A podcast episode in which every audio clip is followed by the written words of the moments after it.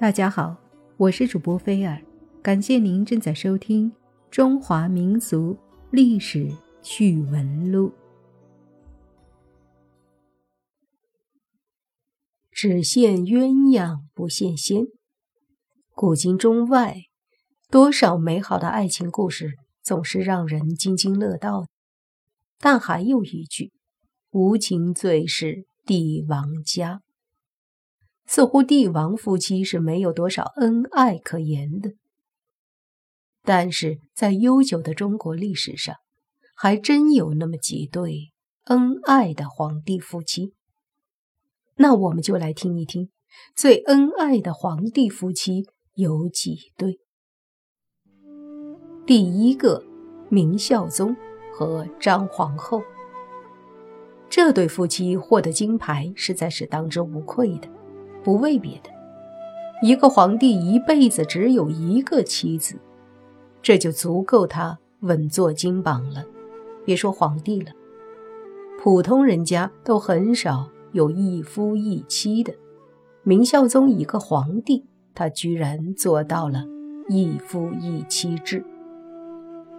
在那个年代，讲究的是多子多孙，何况皇帝呢？皇帝的子孙多少？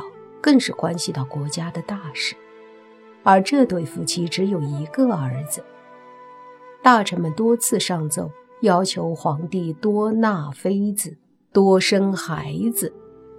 可以想象，明孝宗和张皇后他们之间只要有一点不和睦，皇帝就可以顺水推舟。而皇帝呢，没有这么做。那这对夫妻的恩爱之情。明明白白，无可争议。但老天也是公平的，这位张皇后获得她皇帝丈夫独一无二的爱情，但晚年过得却不舒坦。她的儿子不成器，但张皇后拿这个宝贝儿子没有一点的办法。他们的儿子在老皇帝驾崩之后登基继位，就是武宗。但是武宗在宫廷和民间肆意妄为，张皇后没有一点办法。后来武宗因为纵情荒淫，身体日益虚亏，最终病死于豹房，结束了他荒唐的一生。由于武宗没有子嗣，皇位不得不落于皇室旁系之手，孝宗一脉从此结束。所以古代皇帝要多子多孙。也是为了延续皇权。说回这张皇后，皇权落到了旁人之手，她的日子便不好过了，最终无依无靠，忧郁而死。位居第二的便是隋文帝和独孤皇后，这对夫妻也是帝王中罕见的一夫一妻。之所以屈居亚军，主要是因为男方很大程度上是出于无奈，而不是自愿。隋文帝曾有一次和宫女鬼混的行为，被独孤皇后知道了，她毫不犹豫地把情敌从肉体上消灭了。为此，隋文帝大怒，奋力争取包二奶的权利。但是由于大臣们都知道隋文帝怕老婆，再加上他们的几个儿子都已成年，而且手握重兵，他终于打消了包二奶的念头。尽管如此，他毕竟完成了这个高难度的动作，一夫一妻，所以位居第二也是合情合理的。第三位呢是汉宣帝和许皇后。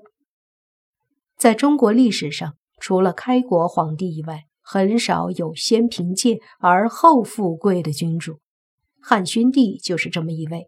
他的祖父是汉武帝的长子，因为兵变自杀了，他的父亲也一起死了，所以汉宣帝从小就是孤儿，完全是以一个平民的身份长大的，娶了同样是平民的许平君小姐做妻子。运气来了，挡都挡不住。汉昭帝死了，昌邑王做了二十七天皇帝，就被赶下了台。国不可一日无君，当时的权臣霍光挑来挑去，挑中了这个平民。平民一下子做了皇帝，自然对恩人霍光感恩戴德。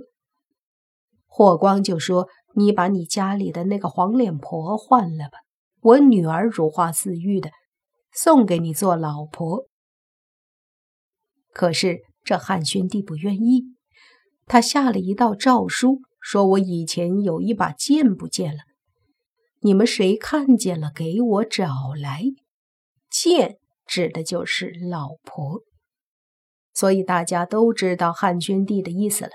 于是平民妻子变成了汉朝皇后，但是许皇后没什么福气。没过几年，舒心日子被霍光的老婆叫人下毒害死了。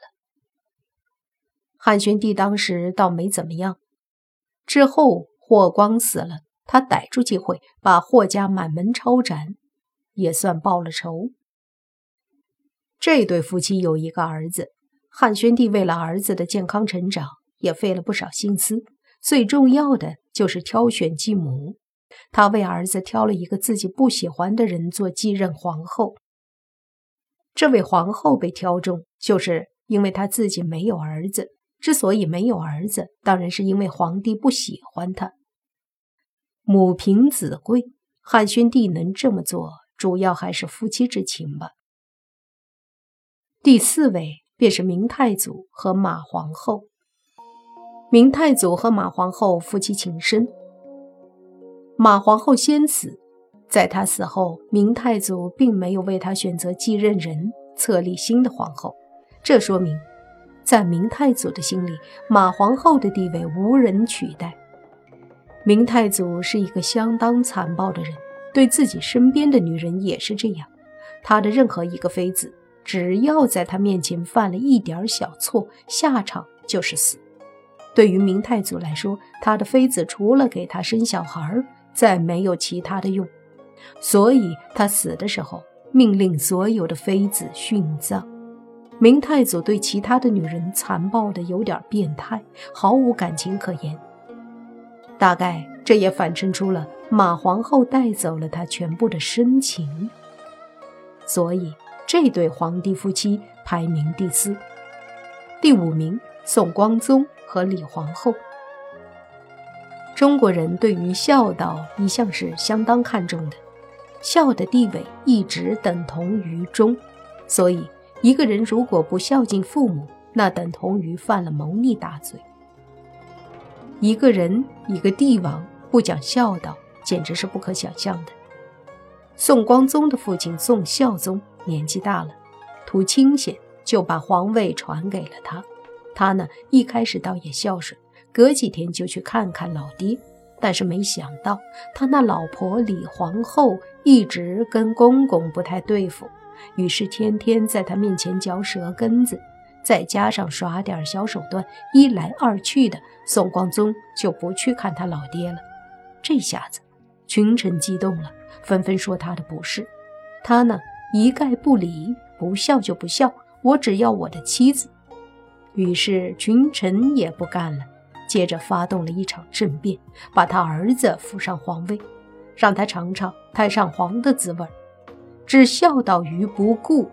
宋光宗虽然比前面几位相差太远，但夫妻情深由此可见。其实早在年轻的时候，宋光宗曾宠爱皇贵妃，但是李皇后从肉体上消灭了他。宋光宗知道后。也无可奈何，只因怕老婆，怕之深，爱之切嘛。所以这对夫妻排名第五。第六名是金世宗和乌林氏。金朝的完颜亮是一个典型的恶棍型君主，他在位期间几乎是淫变国中，连自己的亲姐妹都不能幸免。当时的金国贵族女性人人自危，完颜亮看上了乌灵氏，于是命令他到他那儿去。乌灵氏知道去了以后必被侮辱，于是选择了自杀。